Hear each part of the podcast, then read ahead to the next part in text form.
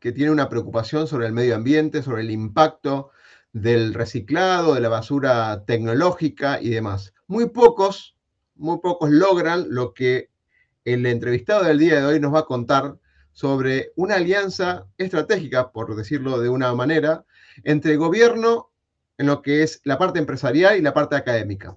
Así que en unos segundos les vamos a contar cómo se logró esto y el grado de alcance que está logrando hoy en San Luis, Carlos. El miedo a equivocarnos nos inmoviliza, nos aleja del éxito. El miedo a lo nuevo nos limita, nos quita oportunidades de crecer. Pretender resultados diferentes haciendo siempre lo mismo es una locura. Aprender a ser diferentes, aprender a ser innovando, es un desafío. Nuestra pasión nos moviliza a ilimitados desafíos. Y de eso se trata Negodocio. De lograr el éxito con pasión. Bueno, ahora sí, Carlos, bienvenido y gracias por el tiempo. Menos mal que te encontré a esta hora, sin, decir la hora, pero es a última hora de la tarde eh, esta entrevista. Gracias porque estabas de un lado para el otro. Carlos, bienvenido. Gracias, gracias a vos por, por la posibilidad de una nueva entrevista y sabemos que tu programa se ve bastante y me sirve a mí también para comunicar qué estamos haciendo de la Fundación Sodetec. Sí, bueno, vamos a hacer un, un, reconto de lo que yo tengo, si bien lo sigo por las redes, voy a hacer como que no sé del todo, pero cuando hicimos la primera entrevista con Carlos, Carlos hemos compartido proyectos en medio ambiente y algunas iniciativas a nivel eh, del, lado político, de la parte más de empresarial, en acciones en concreto, y siempre tuvo esta iniciativa. En su momento tuvimos una entrevista donde hablábamos del triple impacto que las empresas dicen que quieren abarcar y no, que es obviamente el económico, por el tema de, lo que son las ganancias económicas que tiene que tener cualquier empresa, el social, con una, una, una intención de ayudar a su entorno social, del que fuera, y el medio ambiente, que si bien estamos preocupados, hoy por hoy climas extremos en los dos lados. El muy frío por un lado y extremos de hasta 65 grados de sensación térmica. No me acuerdo, en un país de por Arabia, por ahí ahora no, no recuerdo exactamente cuál, que nunca se dio. Ahora, nos estamos enterando ahora de lo que no, no hicimos antes o millones y millones de basura electrónica tirada sin ningún control que nos va a perjudicar de alguna manera. Carlos, particularmente con la empresa eh, no la empresa, perdóname, con su fundación Sodetes, que empezó hace un montón de tiempo esto, que le viene remando dulce de leche y dulce de leche repostero, no dulce de leche común, eh, empezó a hacer un montón de estas cosas y me encantaría que comentes un poquito qué es Sodetec para yo hacerte unas preguntas más, más de lo que yo creo que es lo distintivo que de tus iniciativas ahí en San Luis. Bueno, Sodetec empezó hace 10 años eh, con la idea de empezar a hacer eh, regulaciones en ordenanzas municipales y legislaciones provinciales para evitar el enterramiento de la basura electrónica.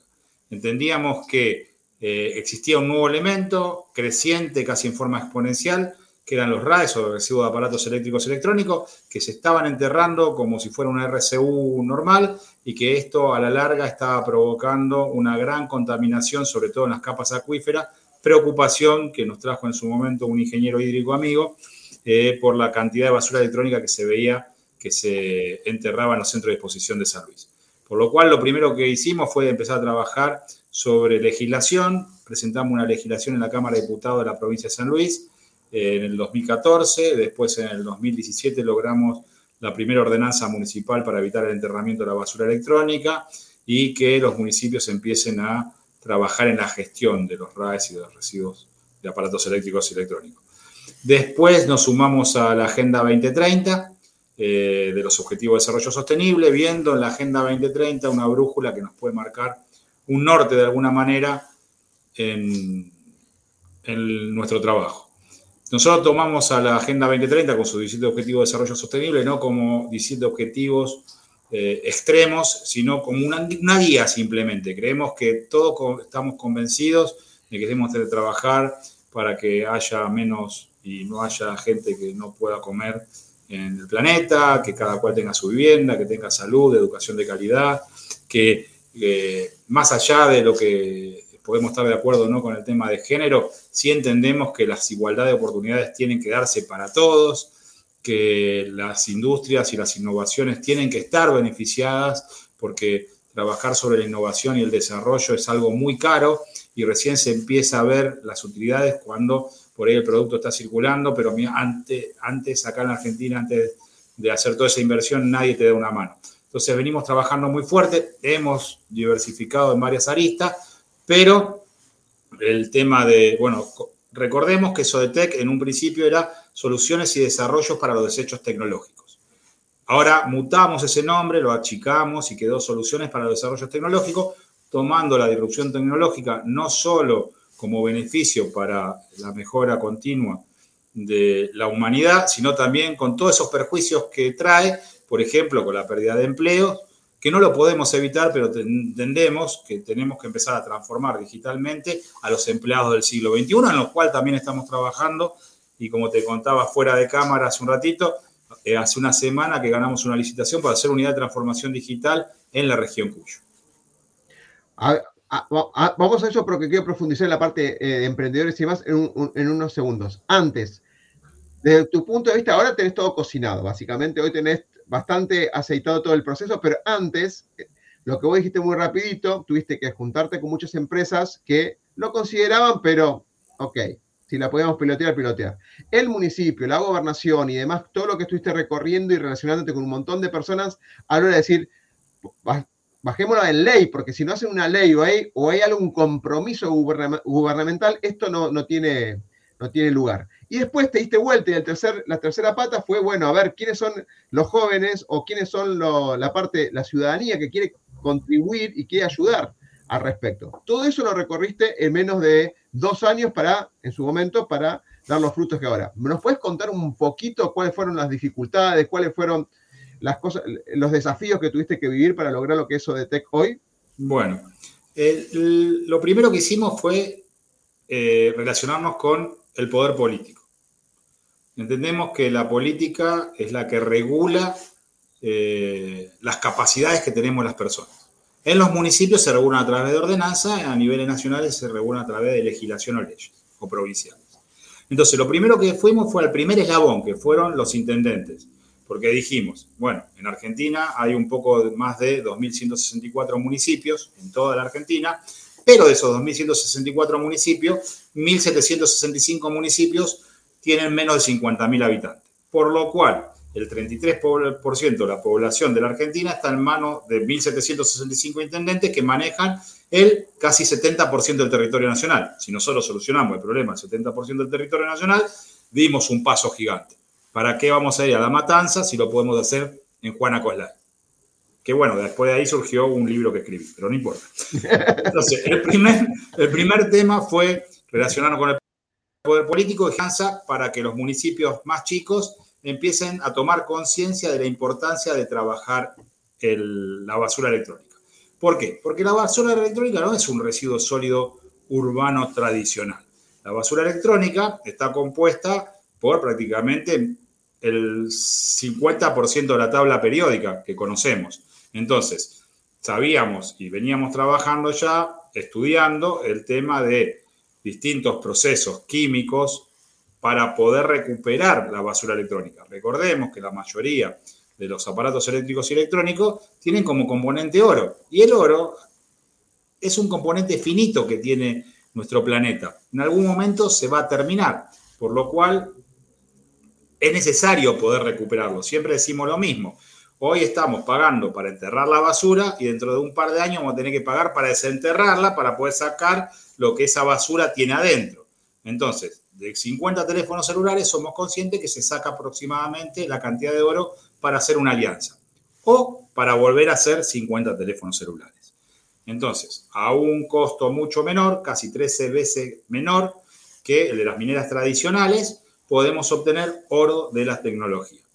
Todavía no llegamos a que las empresas mineras entiendan apostar a esto mientras están haciendo lo otro. Nosotros nunca decimos que hay que dejar de hacer lo otro y empezar a hacer esto. Nosotros decimos, empecemos a investigar, desarrollar y gastar dinero en este proceso que en el futuro va a ser que la empresa pueda seguir eh, produciendo oro y las empresas tecnológicas puedan seguir produciendo aparatos tecnológicos. Entonces, lo primero fue vincularse con el poder político. Primero fueron los municipios y luego vinieron ruedas de empresarios. Empresarios que estaban relacionados directamente con la industria de la economía circular o el reciclado. Una industria muy castigada, porque si nosotros nos ponemos a pensar, esa persona que recupera y recicla productos que si nosotros los enterramos hacen mal al medio ambiente y hacen mal a las futuras generaciones, y nosotros tenemos como objetivo principal evitar que las futuras generaciones reciban un mundo peor de lo que lo recibimos nosotros, porque entendemos que el siglo XXI es el mejor siglo que ha vivido la humanidad en, en correspondencia a la tecnología, a la disrupción tecnológica, a los avances que nos han alargado la vida, que nos han alargado la esperanza, la fe, que hay muchos menos pobres ahora que a principios del siglo XX. Entendemos que este siglo es genial, pero también es un siglo de una humanidad muy destructiva y lo que tenemos que empezar a tomar conciencia que es que nosotros tenemos que trabajar para que las futuras generaciones reciban un planeta mejor. Más allá de las personas que están a favor o en contra del cuidado del medio ambiente. Porque, a ver, yo me encuentro con mucha gente que dice que no, que no es importante, que el calentamiento global, que se va a sufrir igual. Digo, sí, tal vez, tal vez se vayamos hacia 10 mil millones de habitantes o más, tal vez el agua potable no alcance para Entendemos, esto no lo digo yo, sino lo decía Al Gore ya a principios del siglo XX, que cuando la humanidad llegue a 10 mil millones de habitantes, el 80% de agua potable iba a ser necesaria para producir solamente alimentos. Pero no tenemos que olvidar que también hay que producir vestimenta, que hay que producir tecnología, que hay que producir que la industria, la mayoría de las industrias utilizan el agua, más el agua que usamos nosotros en forma de consumo. Podemos vivir como vive el Distrito Federal de México, con mucha contaminación ambiental, pero no podemos vivir sin agua o con agua contaminada. Entonces, esa era una. Hicimos entender esto a los empresarios y empezaron a ver que si nosotros trabajábamos los RAES, ellos con la cápsula de monitores plásticos podrían empezar a utilizarlo para hacer eh, algunas innovaciones. Encontramos una empresa muy interesante en San Luis que se llama 3R Plus, el ingeniero Rolando Gasset, que había empezado a trabajar un proceso químico de pirólisis, que lo que hace a través de este proceso químico es invertir la materia plástica y reconvertirla en materia líquida, por lo cual estaba obteniendo algo muy parecido a un fluido que congeniaba con el protocolo del combustible. Que hoy está funcionando esta planta y utilizan las cápsulas de monitores viejos y teclados viejos y eh, muchos elementos que nosotros recuperamos de la basura electrónica para hacer combustible. Y luego vino la parte académica, cuando vieron que ya funcionaba el tema gubernamental, el tema político, sumamos a las universidades, sumando un, un aliado estratégico, primero como fue la Universidad Nacional de San Luis y después como fue la Universidad Católica de Cuyo. A la Universidad Nacional de San Luis, para que tengas una idea, en el 2021, en plena pandemia, en el 2020, en plena pandemia, le tratamos 15 toneladas de basura electrónica que tenía arrumbado en dos galpones inutilizados desde hacía más de 15 años. Y lo único que tuvieron que pagar fue el flete. o sea, nosotros somos una fundación, no somos una empresa con fines de lucro. Obvio que necesitamos recuperar algo del dinero para que la fundación se retroalimente, porque la gente que carga y descarga. Son voluntarios, pero voluntarios al 100%, eh, muchas veces necesitan para el colectivo, para el combustible, le aportamos para los libros a los casos de los estudiantes, el galpón hay que pagar, la luz que hay que pagarlo, o sea, no es que tenemos un galpón que es totalmente gratis, si bien hoy estamos renovando el contrato de alquiler y pasamos de 42 pesos que pagábamos por un galpón de 350 metros cuadrados, el dueño nos hizo entender que no podía seguir cobrándonos eso, que era muy barato, y nos pasó a cobrar 130 mil pesos, que estamos viendo cómo hacer para pagarlos, pero bueno, seguimos incrementando, porque también está el aporte de, los, eh, de las personas vinculadas a la fundación, las empresas, y bueno, nos dan una mano. Nosotros tenemos un gasto operativo prácticamente entre galpón y electricidad de cientos, ahora vamos a tener de 138 mil, 140 mil pesos por mes y después el otro trabajo es voluntariado, tampoco es que tenemos el galpón todo el día abierto y tampoco estamos todo el día. Y la parte empresarial, Carlos, ¿te, ve esto como que al ayudar con una donación y demás, obviamente ellos tienen un costo que se ahorran también, ¿no? Porque no tienen que, o futuros penalidades, porque si ellos lo tiran en forma ilegal, de alguna manera, o se desprenden de la, de la basura en forma ilegal, de alguna manera podrían en algún momento ser multados, ¿no? Claro. Bueno, nosotros no tenemos certificación de disposición final. ¿Por qué nunca la tramitamos? ¿Por qué no es nuestra idea hacer la disposición final? Nuestra idea siempre fue recuperar el RAE, darle una segunda oportunidad. De hecho, de las 15 toneladas que trabajamos de la universidad, ahí recuperamos más de 200 computadoras que, como fue durante la pandemia, estaba esta crisis de la falta de tecnología en muchos hogares carenciados y fueron a parar a barrios muy humildes de la de la ciudad de San Luis. Y eso, que eran máquinas R2, eran máquinas muy antiguas, alguna Intel, alguna Pentium, eh, pero la mayoría era solamente para usar el procesador de texto y conectarse, la dejamos para, lista para que se conecten a Internet. Y pudimos meter en el sistema educativo a prácticamente 200 familias que los hijos habían quedado afuera. O sea, hicimos un aporte prácticamente muy grande para lo que fue la pandemia hace menos de tres años. Totalmente. Carlos, con, esta movida que dijiste, la parte académica, acercarse jóvenes, y, no solamente le estaban enseñando la parte de eh, lo que es sostenibilidad eh, o sustentabilidad, depende cómo lo, observes, medio ambiente y lo que era conocimiento del rubro, sino que de alguna manera lo que se disparó después, le enseñaban también a emprender, ¿sí? a, generar cosas que te despertó una nueva etapa en la, la parte de Sodetec. Bueno, cuando tuvimos el, después de haber hecho estas tres principales patas en la provincia, la parte académica, la parte empresarial y la parte política, relación con varios municipios y relación con el gobierno provincial, nosotros siempre decimos, la Fundación Sodetec es una fundación transversal. En San Luis estamos acá, en este momento hay un gobierno justicialista que se está yendo después de 40 años, pero en Mendoza también estamos firmando convenio con el intendente de la eh, ciudad de Mendoza para estar dentro del distrito 33 y abrimos ODT que está funcionando en la calle San Martín en una oficina en Mendoza.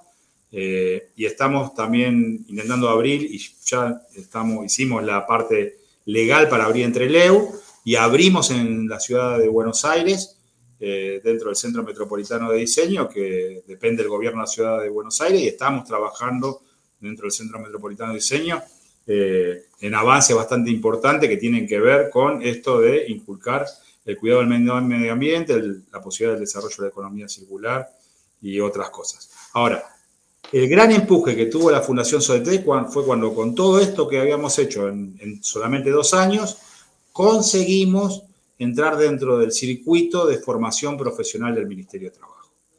Porque el año pasado capacitamos a más de 600 jóvenes de San Luis 600. 600. 600. Fueron 200 de Villa Mercedes, 200 de San Luis y 200 del interior, de Merlo y de Uño.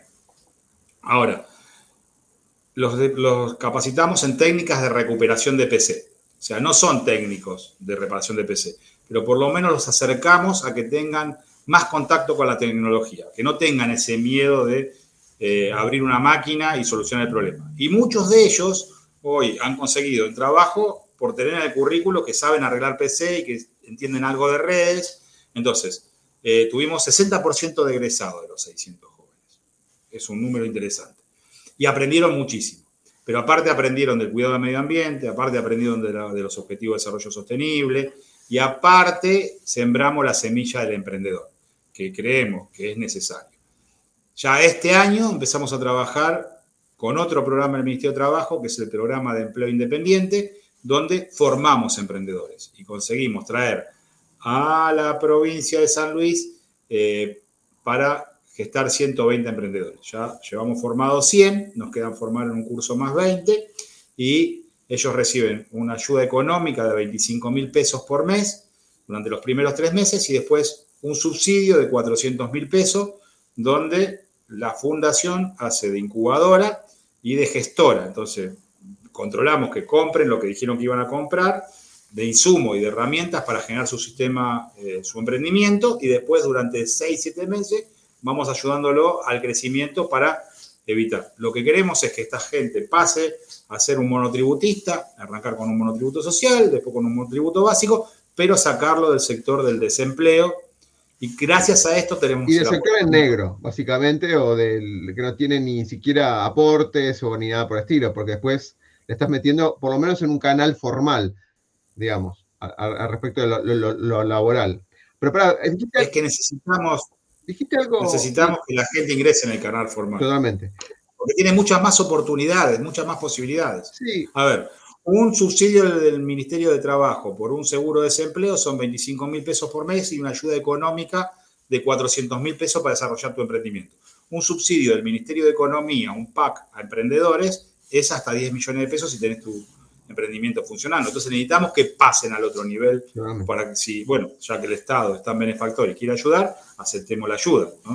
Y si no, en algún momento vamos a tener la posibilidad de desarrollar un modelo o una matriz de emprendedores mucho más exitosa, como tienen otros países que reciben inversiones privadas. Bueno, pero me quedo con algo que dijiste rápidamente. Incubadora nombraste.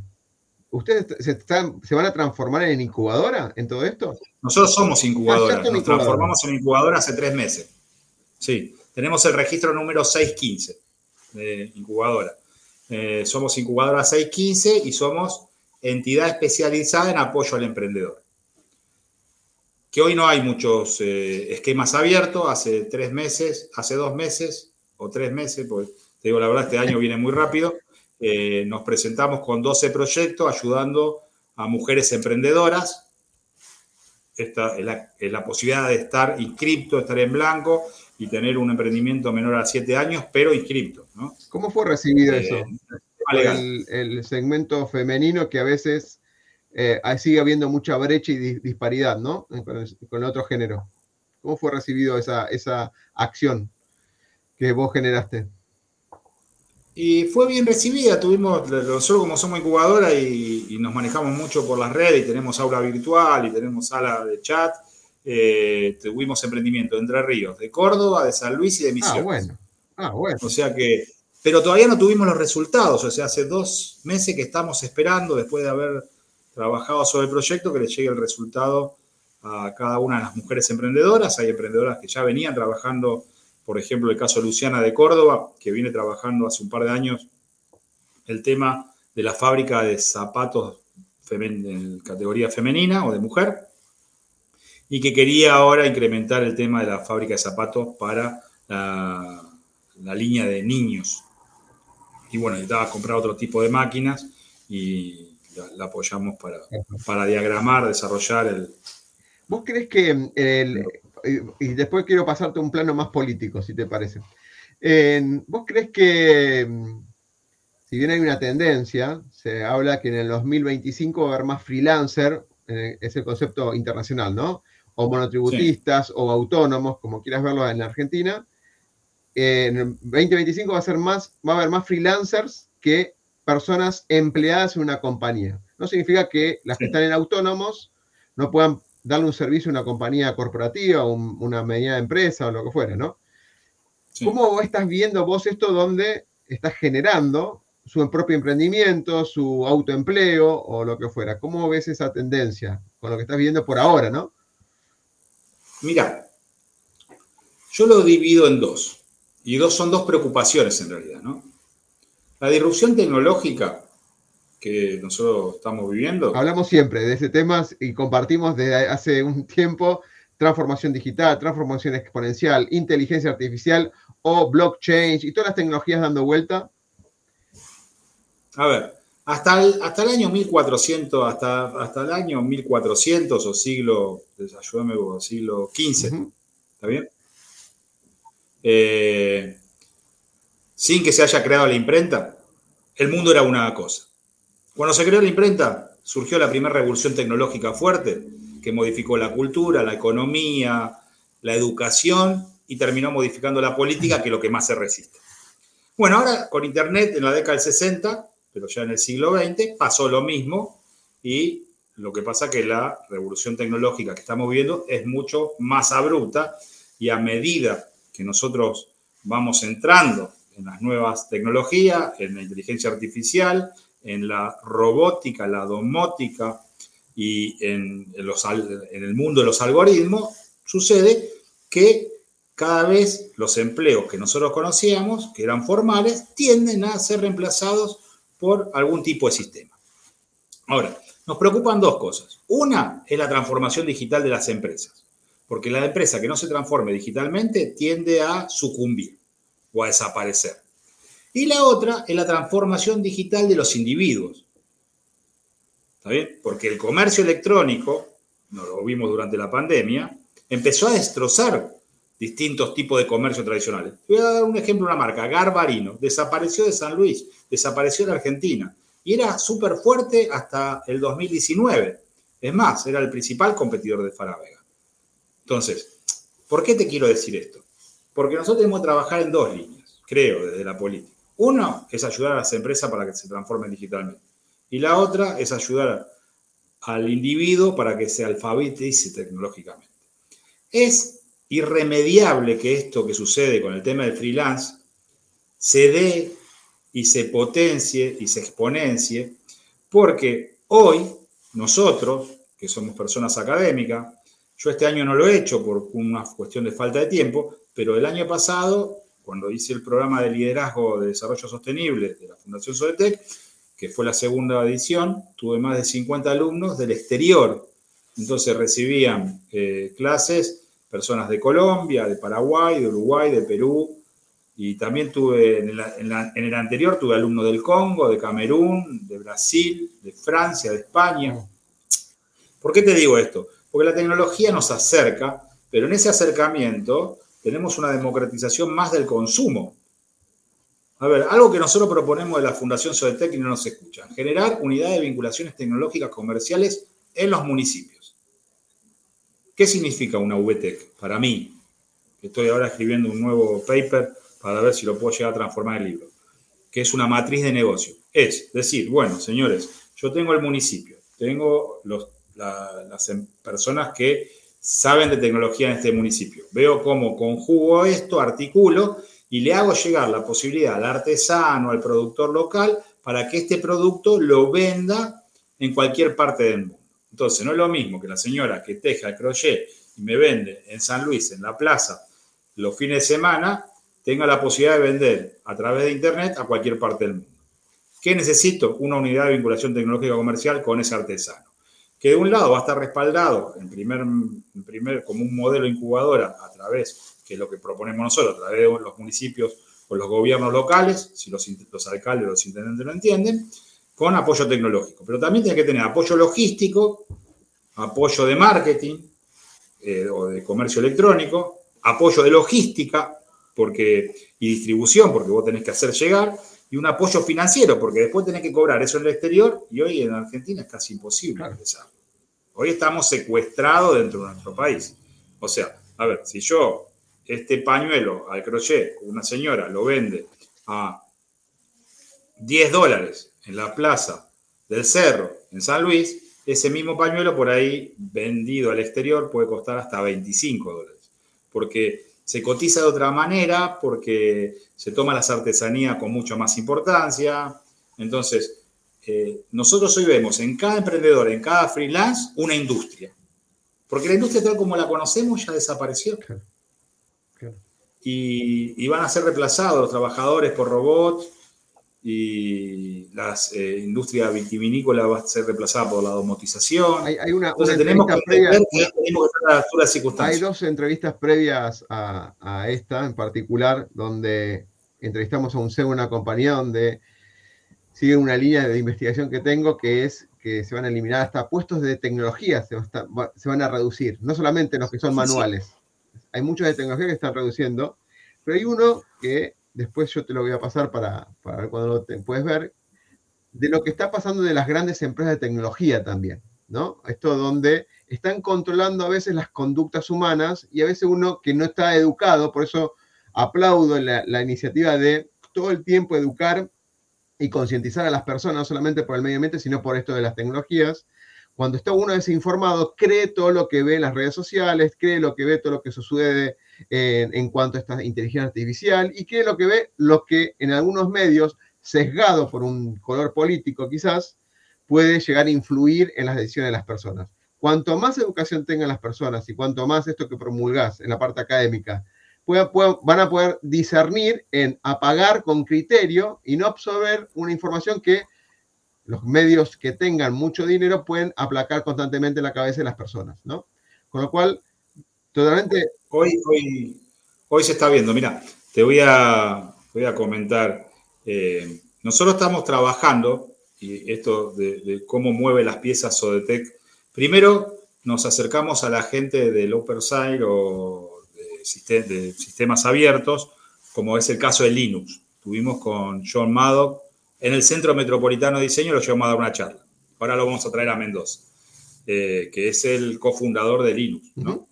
Eh, entonces vimos una necesidad de trabajar este tipo de sistemas abiertos por el encarecimiento de las licencias eh, de sistemas cerrados y la falta de poder adquisitivo del peso argentino. y aparte, la imposibilidad de pagar al exterior, con un cupo mínimo también, ¿no? Con un, exactamente. Entonces empezamos a trabajar. Una vez que cerramos el convenio marco con Linux, ¿qué hicimos? fuimos a la Universidad Católica de Cuyo, le dijimos, señores, firmamos un convenio marco con Linux. Queremos armar una diplomatura en GOT y una diplomatura en inteligencia artificial, dictada por esta gente. Eh, así que empezamos a trabajar los programas, firmamos un convenio, le hicimos firmar el convenio a Linux con la universidad y estamos ya lanzando la diplomatura en UT primero eh, al público abierto a un costo súper bajo que es de 120 mil pesos, o hasta el mes pasado era 120 mil, no sé si habrán cambiado, eso lo, trabaja Linux. Y nosotros hicimos particular. Diplomatura, Carlos? Diplomatura en, IoT. ¿Cuánto, ¿Cuánto dura en tiempos? ¿Un eh, año? Cuatro meses. Cuatro meses. No, seis meses. Seis meses. Seis meses. Seis meses ese valor lo pagás en, dos cuotas de una universidad privada. Claro, bueno, son seis cuotas de 20 mil pesos. Exacto. Nada. La idea es que, la gente lo pueda, pueda acceder. Entonces, ¿qué pone la universidad? Pone el sello ¿Y cuál es la utilidad? La matrícula y el certificado. Claro. Pero ponen la infraestructura, los profesores ponen ellos también, ¿no? Y no, Linux y la fundación ah. ponen la infraestructura virtual y los profesores. Wow, qué bueno. Entonces, por eso es costo, es bajo el, costo. Porque la idea de John Maddock y la mía es llegar a mayor cantidad de personas al costo más bajo. Y vale 120 mil pesos acá y vale para un americano 200 eh, dólares, 210 dólares. Sí, pensemos que son 40 dólares por mes, lo que sale quizás el valor de un profesor, eh, una hora de un profesor en Estados Unidos. Mínimo. Tenemos que ir hacia la especificidad de la educación. O sea, cuando hablamos nosotros, como fuera de cámara, que eh, hablamos sobre el tema de análisis de datos, bueno, tenemos que hacer una diplomatura, análisis de datos que sirva para el mercado, que dure lo menos posible porque la gente necesita incorporarse rápidamente al mercado y aprovechar todo lo que hay para hacer llegar a... Tenemos que trabajar en eso. Yo creo enormemente que las marcas, como decís, hay un montón de capacitaciones dando vuelta en este mundo digital, desde YouTube hasta un montón de plataformas dando vuelta, pero requieren que alguien con criterio y mentoring las organice para que puedan servir para una, con, un tipo de meta. Esto de lo que decís de inteligencia artificial, esto de que usen capacidades de open source y demás para poder eh, darle inteligencia e informática a las compañías, totalmente, porque por ahí tienen la capacidad de pagar una licencia que no, no quita que no sean buenas las, licenciadas, totalmente eh, eh, de acuerdo que son muy buenas también. El tema es que por ahí, en circunstancias como está ocurriendo en este país, se limitan y no puedes acceder. O tenés que entrar en la forma ilegal. Y entrar en la forma ilegal sería contar en qué momento del mes o del año va a venir una causa judicial particularmente. Bueno, pero ahí también la Fundación Sodetec tiene una solución. Hoy hay un programa de crédito fiscal abierto por el Ministerio de Economía, que dura hasta el 31 de diciembre, que las empresas pequeñas y medianas pueden descontar hasta 7 millones y medio de pesos de IVA o de ganancia, si capacitan a sus trabajadores. ¿Cómo funciona? Vos tenés una empresa, podés capacitar hasta 7 millones y medio, invertir hasta 7 millones y medio de pesos máximo para capacitar a tu línea productiva o trabajo o de recursos humanos. En lugar de pagar el IVA, la invertís en tu gente. ¿Está bien? Ahora, nosotros somos unidad capacitadora, por lo cual somos, te servimos para eh, descontar el crédito fiscal. Entonces, te capacitamos a la gente y te ayudamos a transformarte digitalmente. ¿Por qué? Porque el 20 o 30%, depende de lo que se necesite, lo reinvertimos en la empresa en software o hardware. Entonces, hoy estamos avanzados en un convenio con SAP y con Huawei para trabajar la transformación digital. SAP lanzó al mercado un nuevo producto ya hace unos años, pero que recién en Argentina está penetrando, penetró mucho en Chile, que se llama Business One, que vale aproximadamente 8 mil dólares la licencia. Bueno, la fundación a través de lo que vos inviertas en tus trabajadores está dispuesta a comprar la licencia y donársela a la empresa. Después la empresa tiene que encargarse de los pagos, el mantenimiento. Pero queremos ayudar verdaderamente. O sea, Está bueno. Creo que hay un montón de herramientas que si nosotros las sabemos trabajar, eh, podemos hacerlo. Desde los emprendedores hasta las empresas pyme de cualquier tamaño, no, no, no puede existir ninguna, o no, no debería existir ninguna que no esté tecnificada. Tecnificada o, informatizada, vamos a decirlo. Informatizada, o sea, información con tecnología. Bueno, Carlos, en la última trama de la entrevista quiero sacarte un tema déjame mostrar tu Instagram. Igualmente tu Instagram figura abajo como estuvo durante todo el programa. Siempre estuviste en la política, y ligado a la política, peleándola ahí, pechando el carro, como dicen en varias provincias de, la Argentina. Em, y ahora te estás. Acá está tu, Instagram. Ahí lo ponemos como para. la boleta. A ver. La boleta. Miley. ¿Cómo? En realidad la boleta es así, ahí se ve toda. Son cinco cuerpos. Sí. Estamos acompañando a Javier Milei eh, en esta candidatura presidenciable que tiene. Estamos muy bien en San Luis, yo voy como primer candidato a diputado nacional y un amigo que es contador público, especialista en tributación, el doctor Bartolo Abdala, va como candidato a senador y armamos una lista de gente que prácticamente no ha participado nunca en política para acompañar la candidatura de Javier Milei. Bien, contame un poco cómo, cómo surgió esto, porque yo sé que eh, has hecho un montón de cosas, de hecho, esto de entender cómo es eh, la gestión empresarial, gubernamental y académica, te dio una gran base para lo que es todo lo que construiste hasta ahora, ¿no? ¿Qué, qué estás buscando de alguna manera construir que no pudiste lograr hasta ahora y necesitabas, eh, digamos, esta posibilidad de ser diputado de representación de San Luis, ¿no?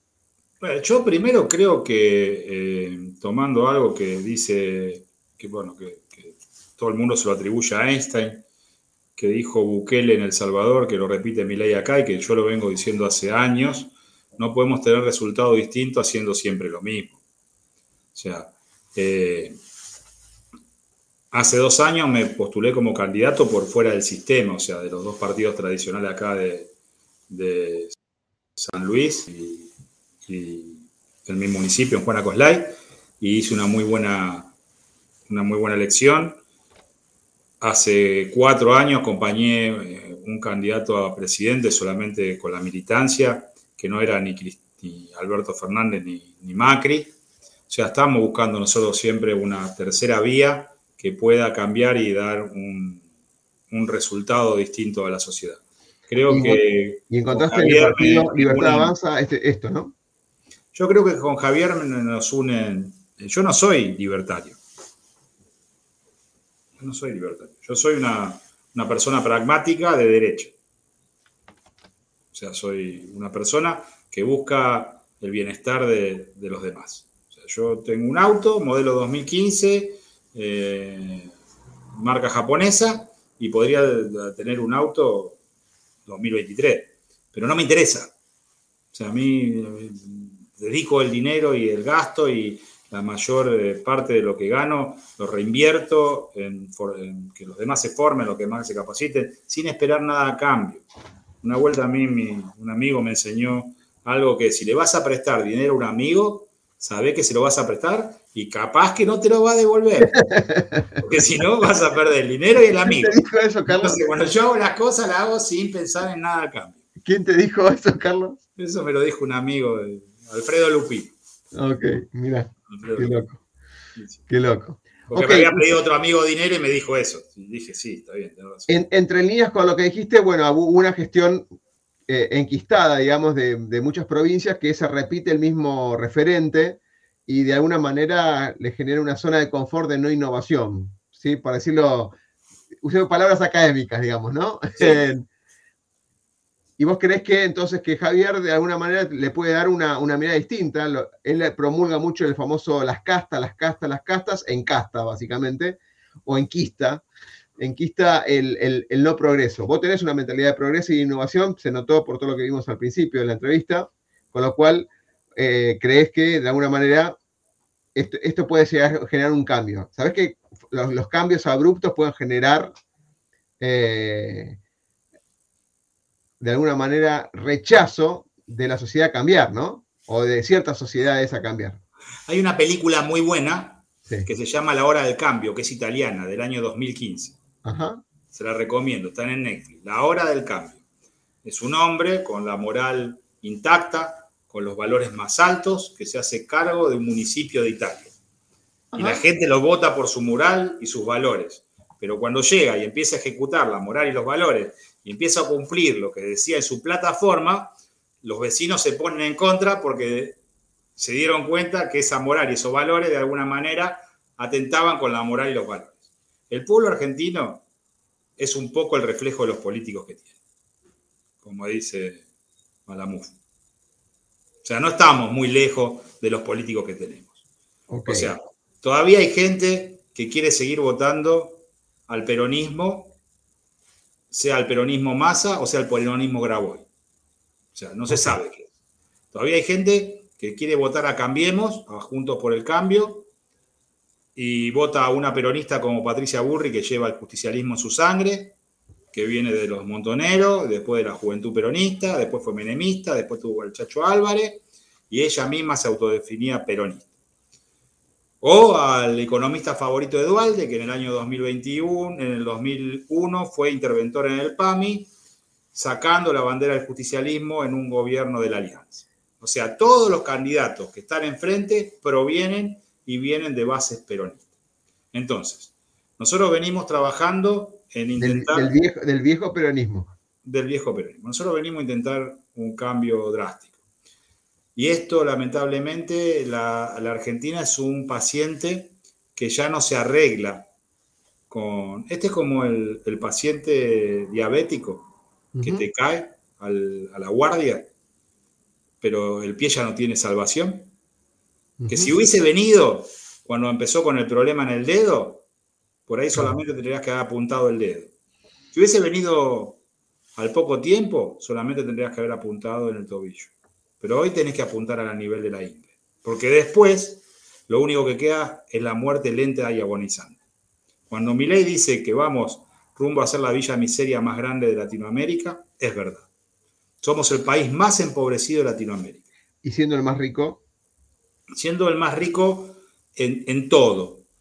Te podría, te podría decir hasta en capital humano, en lo que ya denominamos la economía naranja. O sea, ¿por qué vale un país? ¿Por la cantidad de dólares que tiene? No, un país vale por la posibilidad de producir que tiene. Israel no tiene la posibilidad de producir que tiene la Argentina. Ahora, ¿quiénes son los que están manejando el país desde hace años? Cuando ley habla sobre poner una bomba al Banco Central, que lo dice en sistema, en una forma simbólico, sí, todo el mundo va a pensar que le vamos a poner una bomba y lo vamos a hacer implosionar, significa que le tenemos que sacar la herramienta a los políticos tradicionales para seguir estafándonos. Durante la década del 90 existió algo que se llamó peso convertible, que estaba respaldado por una ley que un dólar era un peso. Falló un mal esquema. Es fácil criticarlo y decirlo, pero en ese momento le dio a un montón de personas, como es mi caso, de poder emprender su propio negocio. Yo trabajaba en el 2000, en el año 92 en el Banco Nación. Era uno de los jóvenes prometedora del Banco Nación. Y encima tenía la suerte que mi tío era el gerente general del Banco Nación, Jesús de Alessandro, y podría haber hecho una carrera brillante en el Banco Nación. Y por emprender mi negocio, decidí renunciar al Banco Nación y poner mi negocio. Ya tenías una carrera eterna si te quedas ahí, ¿no? En cuatro años fui el jefe más joven que tuvo el Banco Nación. O sea, tenía 22 años y ya era jefe de sección. Había tenido, había estado en el departamento de administración de riesgo, entrenándome para futuros y opciones. En ese momento estudiaba eh, la licenciatura en economía en la Universidad de Morón, tenía 26 materias de licenciatura de economía y decidí en el año 92 no solamente renunciar al banco, sino dejar la universidad para poder realizar mi emprendimiento. Que mi emprendimiento era un centro de copiado enfrente de otra universidad que recién se abría, que era la Universidad de La Matanza. Ahora, ¿por qué lo pude hacer? Porque había estabilidad económica. Entonces, el jefe del Banco Nación, que mi jefe del Banco Nación, me prestó un cheque de 3 mil pesos, que eran 3 mil dólares a 90 días, que fui y cambié en una casa de cambio que me descontaron el 3% y fui con ese dinero a una empresa que se llamaba Dideco en Chacarita y compré mi primer fotocopiador. Cuando tuve que devolver a los tres meses ese dinero, ya tenía tres fotocopiadoras más. Pero gracias al financiamiento, porque ya tenía una chequera y esa chequera me permitía hacer cheque a 30, 60, 90, 120 días. La estabilidad me permitió el crecimiento económico y salir de esa zona por ahí dolorosa de no poder desarrollar un emprendimiento. Bueno, eso, esa herramienta hoy el pueblo argentino, los emprendedores argentinos no, no la tienen. No, para poder, tenemos que terminar con la inflación. La única manera de terminar con la inflación es terminar hoy, yo lo diría, a mí me parece correcto, con el Banco Central. Después podemos discutir si la dolarización la hacemos en un año, en dos años, en tres años, y si es conveniente la dolarización o, como hace El Salvador, una economía bimonetaria. Ahora, si yo le digo a cualquier persona, ¿qué elegís para ahorrar o para ganar? ¿Peso o dólares? ¿En qué quiere cobrar? Y es muy raro que alguien me diga el peso, porque es, es parte de nuestro problema cultural. Entonces, la incorporación de nuevos valores a una nueva moral es lo que va a ser verdaderamente complicado. Porque esto es una lucha interna que tenemos los argentinos. Es incorporar valores de honestidad, valores de trabajo, valores de dignidad, valores de empatía, que lo fuimos perdiendo porque somos el fiel reflejo de los políticos que tenemos.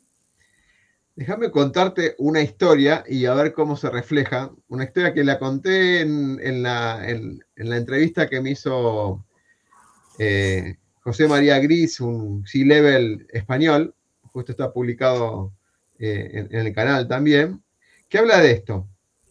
Había una ratita, no es esto quién se robaba mi queso, pero podríamos llegar a, relacionarlo con esa manera. Hay un ratoncito donde estaba buscando comida, entonces en su afán buscaba, alternativa, buscaba comida, guardaba y aprisionaba y, eh, y y bueno, y cuando se quedaba sin comida salía a buscar, ponele, salía a trabajar, si quieres asociarlo con algo. Hay un frasquito, en un momento dado encuentra un frasco, pero lleno de semillas, que era comida eterna para, para él.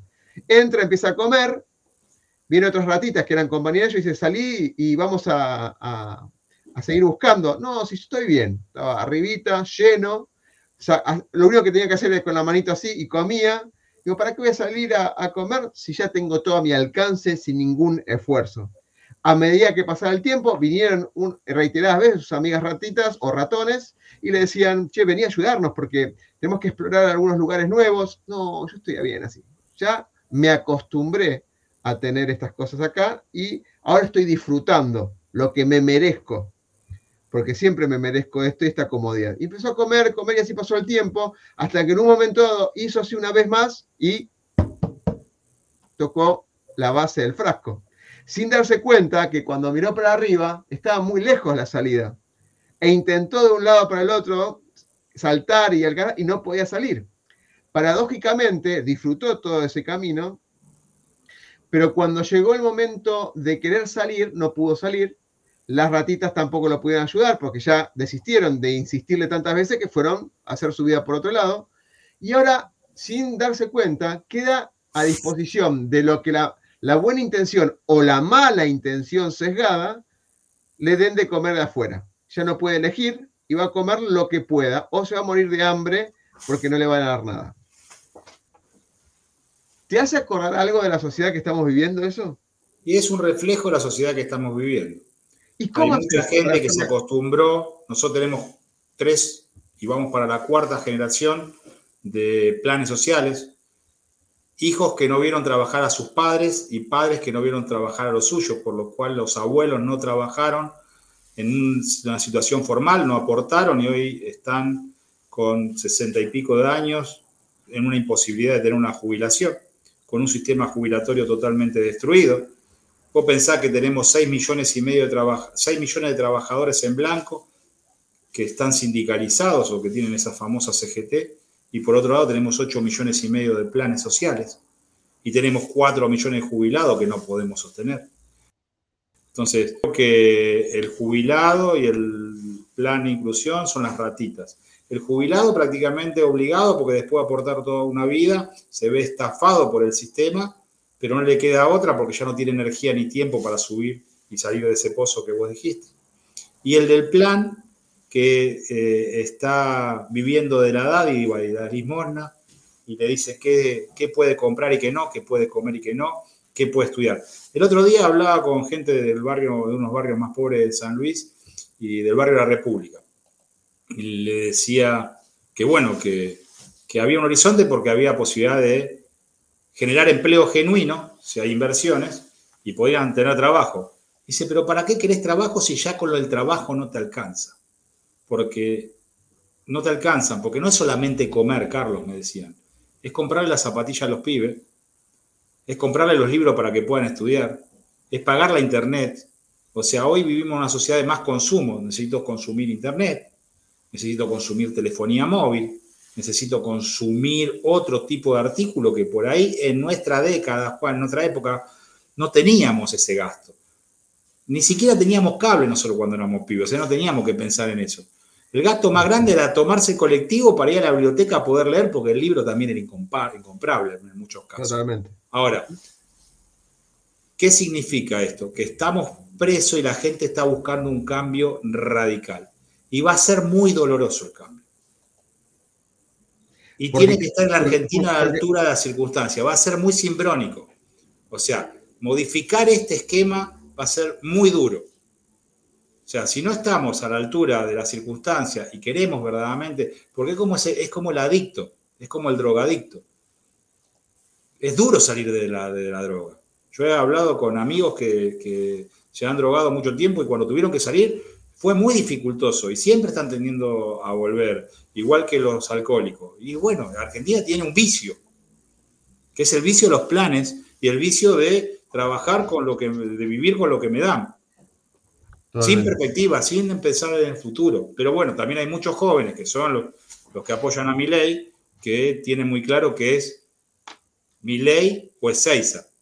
Te lo digo en, mi hijo, mi hijo, eh, uno de los principales motivos por el que entro de lleno a la política y sobre todo con los libertarios y con la libertad avanza, como digo yo, es por Matías, porque Matías me dice, ingeniero industrial, 26 años, no consiguió trabajo en San Luis, se tuvo que ir a trabajar a Buenos Aires, una vergüenza acá con un polo industrial no tomaban ingeniero. Va a trabajar a Buenos Aires y en Buenos Aires no está ganando mal en pesos, pero en dólares es una miseria. Uno de sus mejores amigos está en Australia juntando frutos de estación y gana lo que gana mi hijo en tres días juntando frutos de estación, mi hijo ingeniero industrial, habla dos idiomas. Ahora, yo no puedo concebir que vayamos a perder lo mejor que tenemos, que son las personas educadas con conocimiento para sacar este país adelante.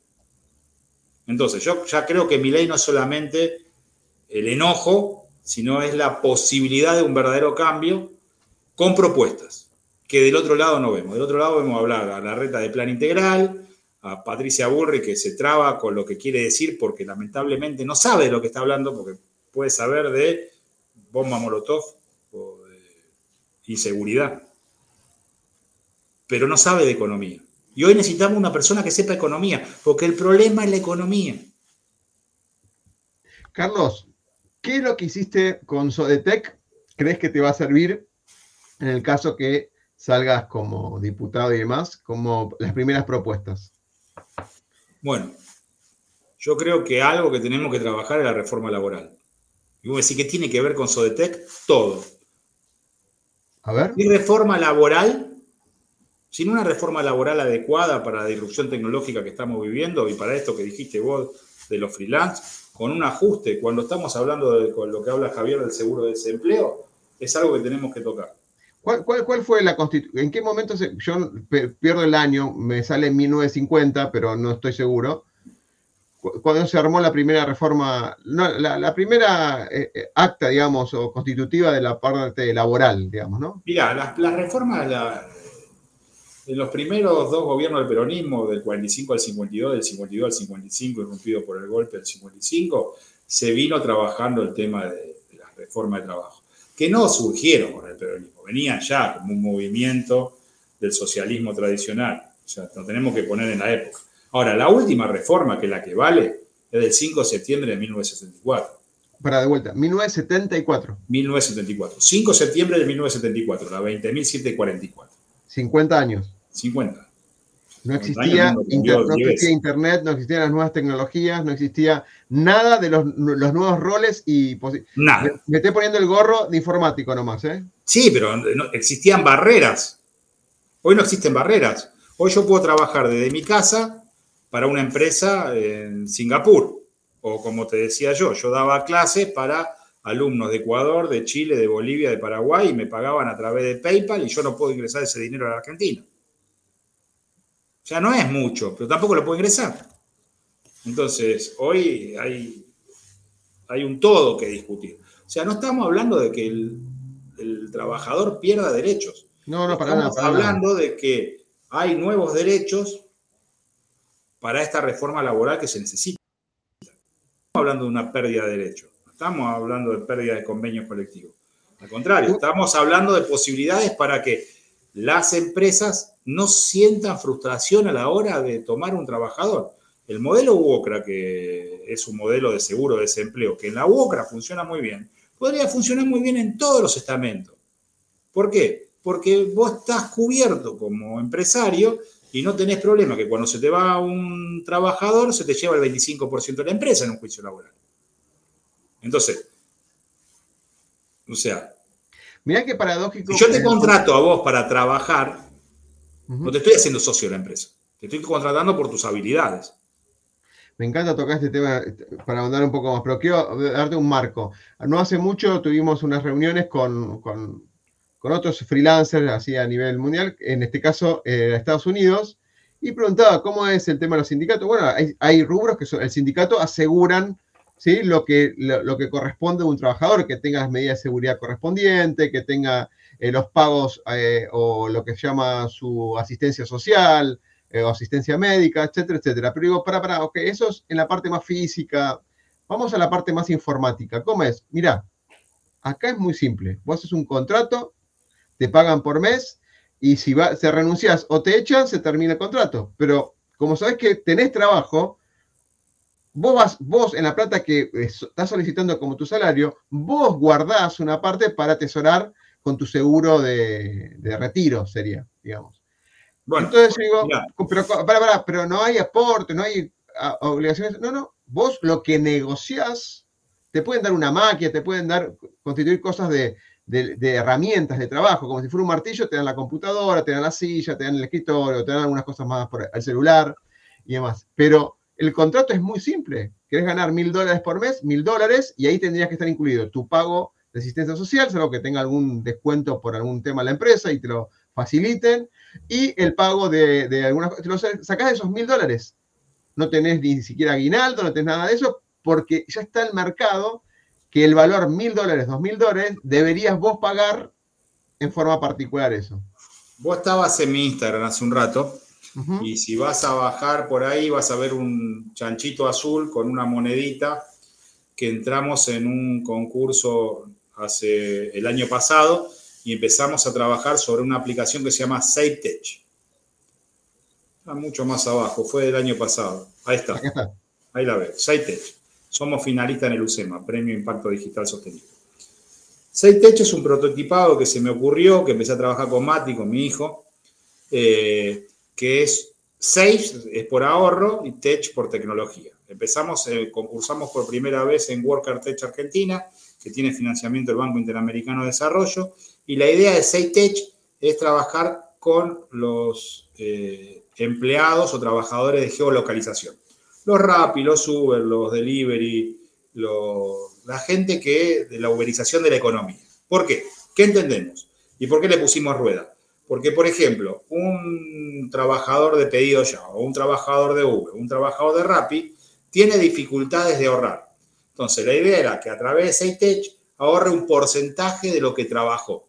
Que eso que ahorra por 30 días iba a estar retenido en un banco que, con el que estábamos trabajando y después iba a pasar a un fondo de inversión que lo podía retirar en cualquier momento. Ahora, ¿qué le queríamos garantizar? tenía Seitech, tiene cuatro, nueve eh, formas de ahorro. Para educación, porque también fuimos viendo la población objetiva que tenía, que era hasta treinta y pico de años, para si tenías tu primer hijo, tenías, ibas a tener un hijo, para turismo, por accidente de trabajo, por vacaciones, porque esta gente está viviendo ese proceso que vos decías recién. Nada más que nosotros estábamos buscando una solución. Porque esta es la verdadera economía que existe hoy. Totalmente, Esta economía, vos pensabas que nosotros estamos viviendo en un momento donde la empresa que más delivery vende no tiene un comercio. O la empresa que más vende en Argentina, que es Mercado Libre, no tiene un solo producto propio. O la empresa que más viaje vendía no tiene un solo avión, que era despegar. Totalmente, sí, sí, es, un tema de exponencialidad y organismos, organizaciones exponenciales. Nosotros vamos hacia esa economía. Pelear contra esa economía digital pelear contra la digitalización, contra el 5G y con toda la, la disrupción tecnológica que viene, es pelear contra los molinos de viento. Totalmente. Somos el Quijote.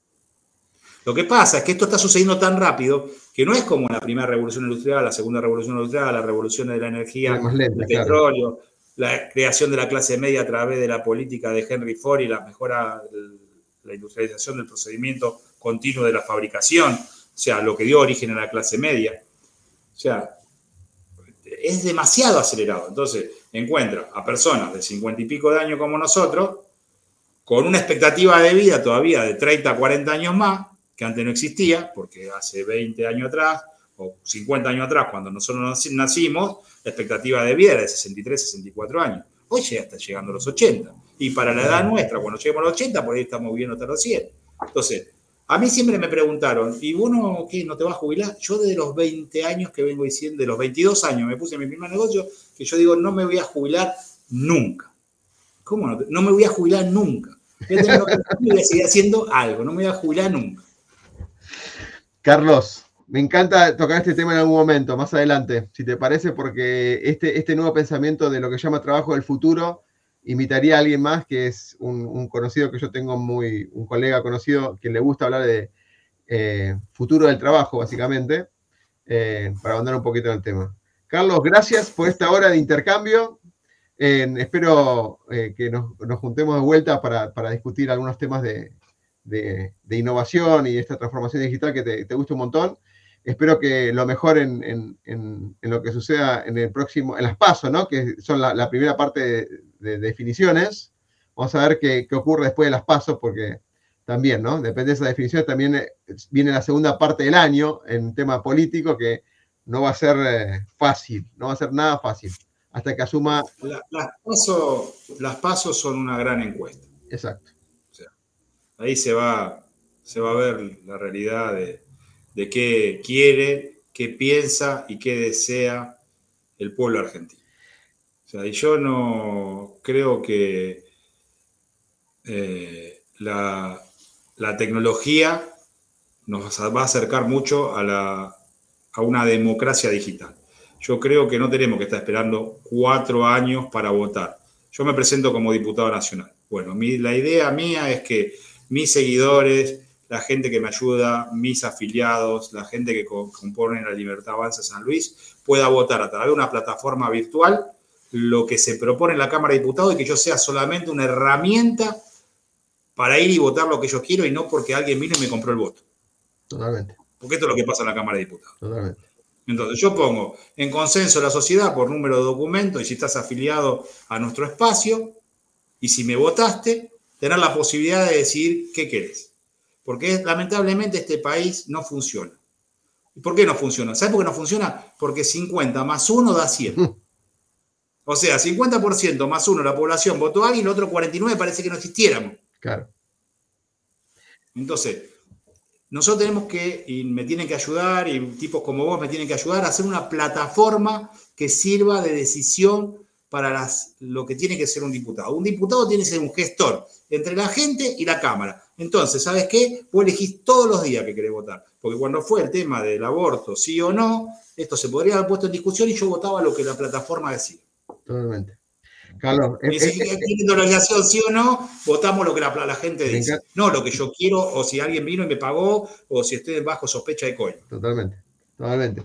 No me, déjame, temas para la próxima, porque si no me vas a contar todos ahora. Esa me, me súper interesa porque es eh, el famoso e-government o e-democracy que una vez hablamos. Carlos. Exactamente. Lo que yo pido es que la gente tome conciencia que tiene una oportunidad histórica de votar un cambio verdadero.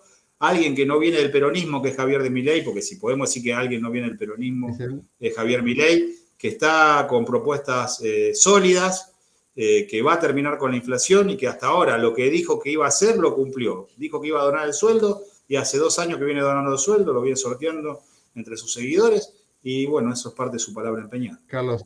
No pido el voto para mí, pido el voto para mí. Excelente. Carlos, gracias por estar ahí y nos vemos pronto. Te mando un abrazo grande. ¿eh? Gracias por estar. Chao, gracias por todo.